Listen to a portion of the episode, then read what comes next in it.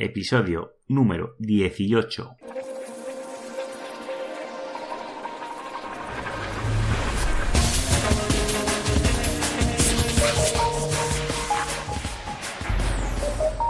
Muy buenos días, queridos oyentes. Otro día más con el programa sobre posicionamiento web, el podcast de SEO profesional. Si aún no me conoces, yo soy Juan Carlos Díaz y este es el programa relacionado con todos los factores sobre el posicionamiento web.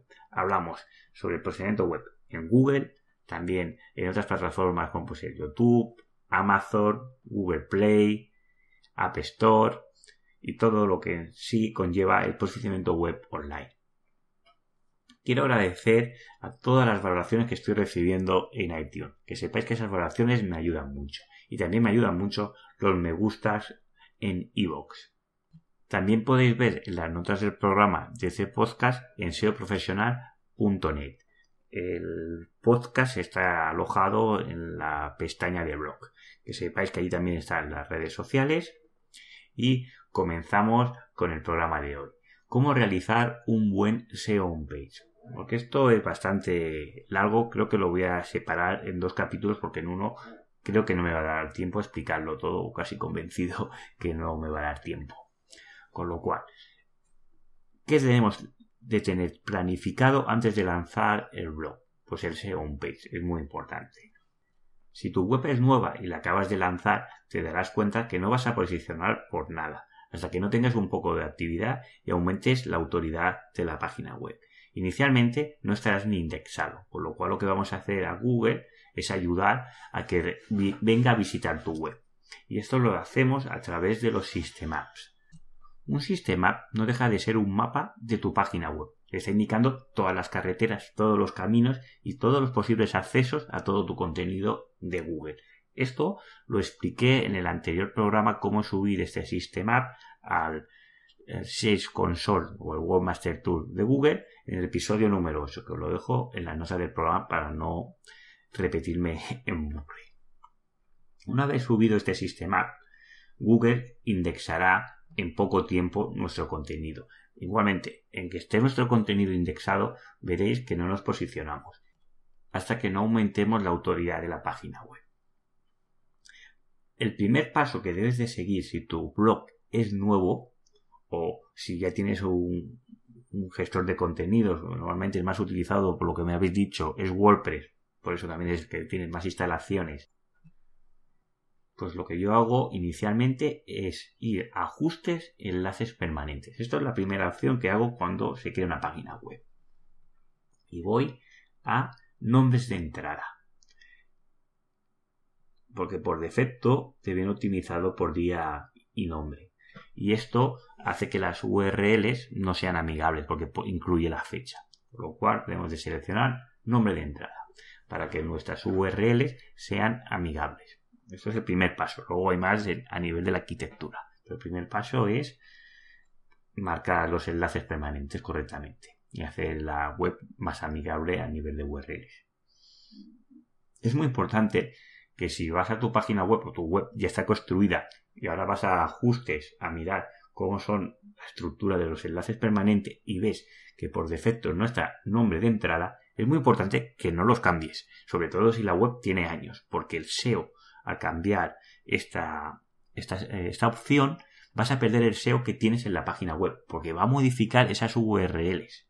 Con lo cual vamos a tener un, un efecto contrario de lo que deseamos vamos a tener las URLs amigables, pero si la web tiene tiempo y tiene ya enlaces entrantes hacia esas, esas páginas, vamos a perder ese SEO. ¿Qué debemos de hacer en ese caso? Hay que rehacer, o bueno, hay que mirar, estudiar el site como es de grande, pero lo que se recomienda es realizar eh, redirecciones 301 hacia las páginas nuevas que vamos a hacer con las URL amigables. ¿De acuerdo? Por esto siempre digo que ese es el primer paso, porque lo que hace es modificar la URL. Y no olvidéis que el SEO son las URL, o se transmite a través de las URL, que sería más una definición más, eh, más clara. Después de hacer este paso, lo siguiente es ir a poner la keyword y el título de la home.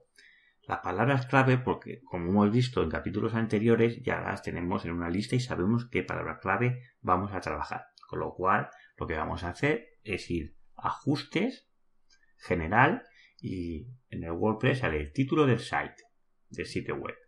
En mi caso tengo SEO profesional, descripción corta. Abajo pone, en pocas palabras explica de qué va este sitio. Y pongo servicios de posicionamiento web. Y vosotros debéis adaptar según la keyword que estéis trabajando y lo que queráis posicionar. El siguiente paso es instalar un plugin de SEO. Yo normalmente el que suelo instalar es el SEO Yoast, pero hay muchos plugins más. Además, este plugin es gratuito y no hay que pagar nada por él. ¿Qué hace este plugin? Pues hace aspectos muy importantes en el SEO homepage. Pone el título del artículo, más allá del título que tú pones a, mano dentro de la caja habilitada a tal efecto, debes insertar el título que se tendrá en cuenta para Google o el buscador.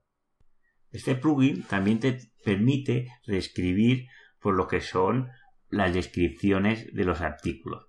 Este es un factor muy importante en el posicionamiento web, en que en sí la descripción no te posiciona, sí que ayuda de forma directa al posicionamiento. Y os voy a explicar por qué. Esta descripción debe sintetizar en 160 caracteres. Como máximo recomiendo entre 150 y 155 el contenido de lo que está hablando esa página web. Y debes de hacerlo lo más atractivo posible para contribuir que la gente cuando lea en la descripción haga clic en el resultado, ya que ese extracto de texto será lo que mostrará Google dentro de los resultados de búsqueda. A cuantas más personas cliquen en el resultado, tu posicionamiento web va a mejorar. Esto es conocido como el CTR. Tenéis que recordar que los plugins de SEO son un asistente o una ayuda a la hora de la densidad de la palabra clave, el título, que se las metadescripciones, que esté todos los parámetros que Google rastrea pero en sí no, no por cumplimentar todos esos parámetros significa que vamos a posicionar y vamos a posicionar mucho menos en primera posición. Pero sí, si eres una persona que no está familiarizada con el SEO, sí que te puede ayudar. Luego, cuando vayas adquiriendo más conocimiento, te darás cuenta que hay pequeños fallos que tiene Yogas, que si sabes del tema del posicionamiento web, pues tú lo puedes hacer mucho mejor de lo que te dice Yogas. Pero si no tienes conocimiento conocimiento de SEO que siga los parámetros del plugin de Yoast o el otro plugin que estés utilizando. Pero que sepáis que el SEO on page no se limita solo a lo que hace este plugin, es mucho más amplio. Vamos a continuar con el siguiente paso que sería la optimización de lo que son las páginas de contenido de nuestra página web. Hay que realizar un correcto uso de las etiquetas o meta tags todo lo que conlleva la palabra meta son, eh, son etiquetas, como bien dice el nombre, que puede ver el buscador, pero no ven las personas. Es decir, cuando tú dices meta keywords, concretamente esta ya está en desuso y no se utiliza sobre todo para el buscador de Google. Las meta keywords se utilizaban para decir al buscador de Google de qué trata esa página web para saber qué palabras quieres rankear o posicionar esa página web. Como era normal, pues todo el mundo comenzaba a introducir una cantidad muy grande de keywords, con lo cual se optimizaba una, una manera desmesurada y Google lo que hizo es no dar ningún dato relevante a lo que son las meta keywords, pero sí que Yahoo pues aún las utiliza en su cierta medida. Por eso Google ahí se ha avanzado mucho y él sabe leer el, significado semántico de una página web y no le debes de introducir tú estas meta Volviendo a, las meta, a los meta tags, WordPress como cualquier otro CMS o cualquier página hecha en HTML te da la posibilidad de incluir los meta tags o etiquetas. Y también vamos a hablar de lo que es el contenido semántico, cómo la redacción de un contenido puede llegar a influir al posicionamiento web. Para... Hay muchos meta tags, pero los más fundamentales son el H1, el título, categorías y etiquetas. Vamos a comenzar por el H1. Es importante que entiendas cómo funciona el H1. es el elemento que pones dentro de la caja de texto de WordPress que pone introduce el título aquí y que luego será visible para los lectores. Pongo una imagen en, la, en el contenido de este post, o de este podcast, mejor dicho, de, mi página web. En él debes de incluir la palabra clave principal y adicionalmente un buen consejo que te puedo dar podría ser utilizar una variación de lo que pones de lo que pongas en el H1 respecto a lo que pongas en la URL. Te muestro un ejemplo más claro que lo vas a ver así. Esto que te voy a mostrar está bien, pero se puede mejorar.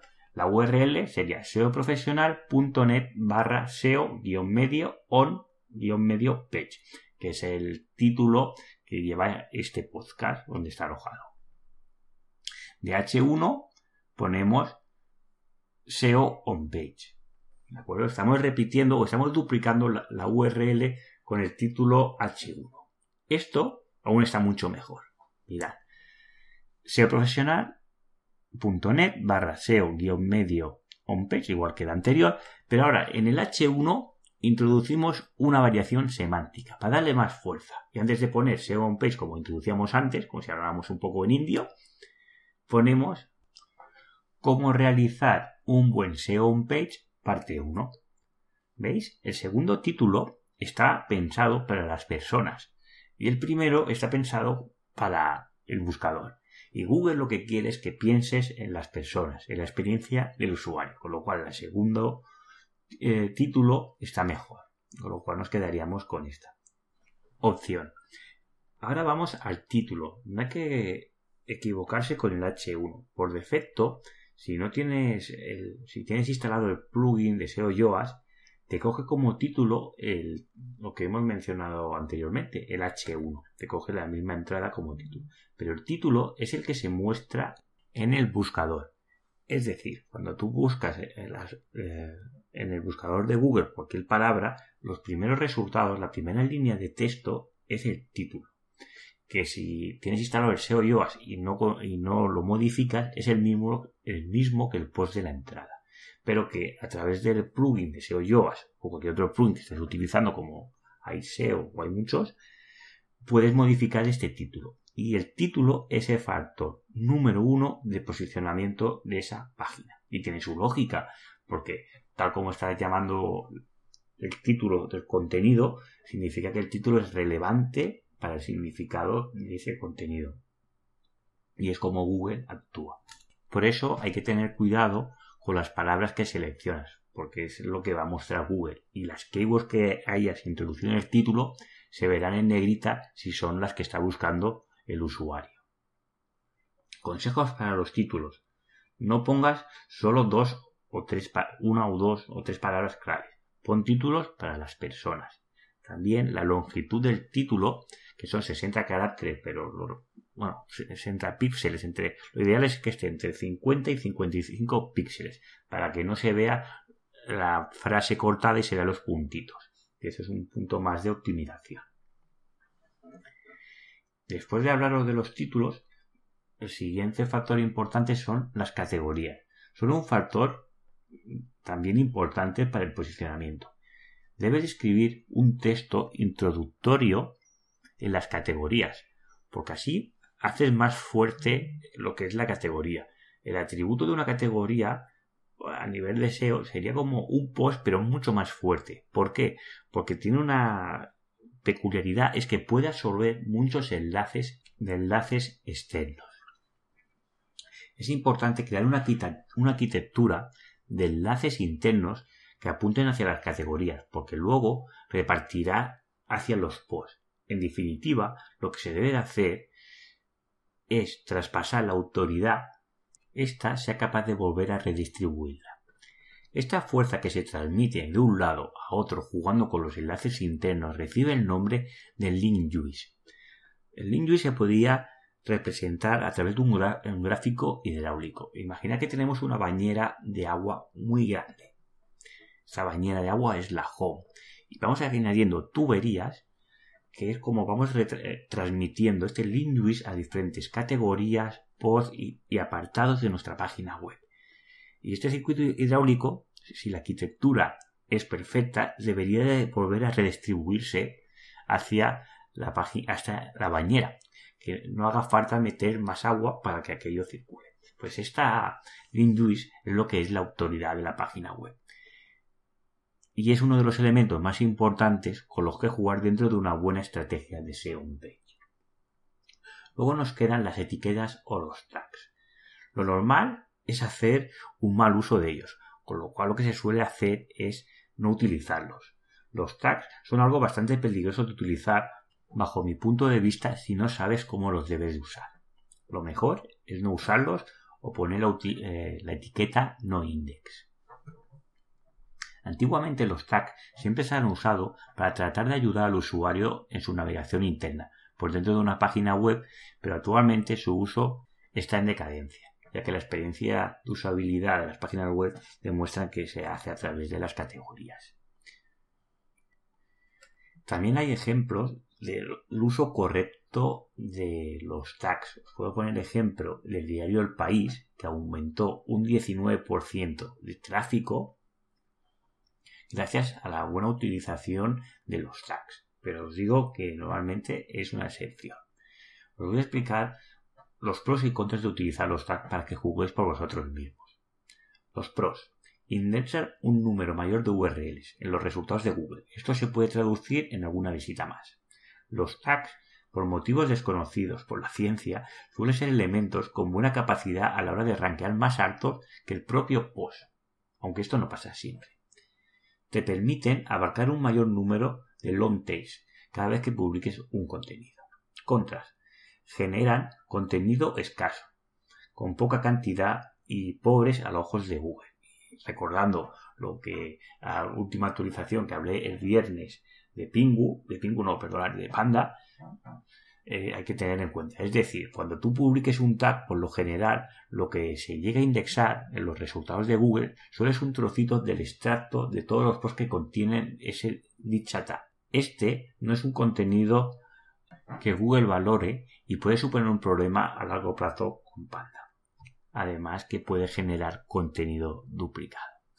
Y hasta aquí hemos llegado a la primera parte del SEO on page. continuaremos con los siguientes apartados del SEO on page porque ya es un tema que es un poquito largo de explicar y si tenéis cualquier duda sobre todo lo que os he explicado agradezco vuestro feedback también me podéis enviar vuestras páginas web si queréis que las analice como el miércoles pasado y agradecerte a ti oyente que has llegado hasta el final del programa que este podcast es posible gracias a ti que estás al otro lado escuchándome. Sobre todo, darte las gracias. El último llamada a la acción para que podáis valorar este podcast a través de iTunes con sus cinco estrellas o, a través de iBox con los me gusta. Hasta aquí el programa de hoy. Nos vemos mañana. Que tengáis muy buen día y que disfrutéis mucho.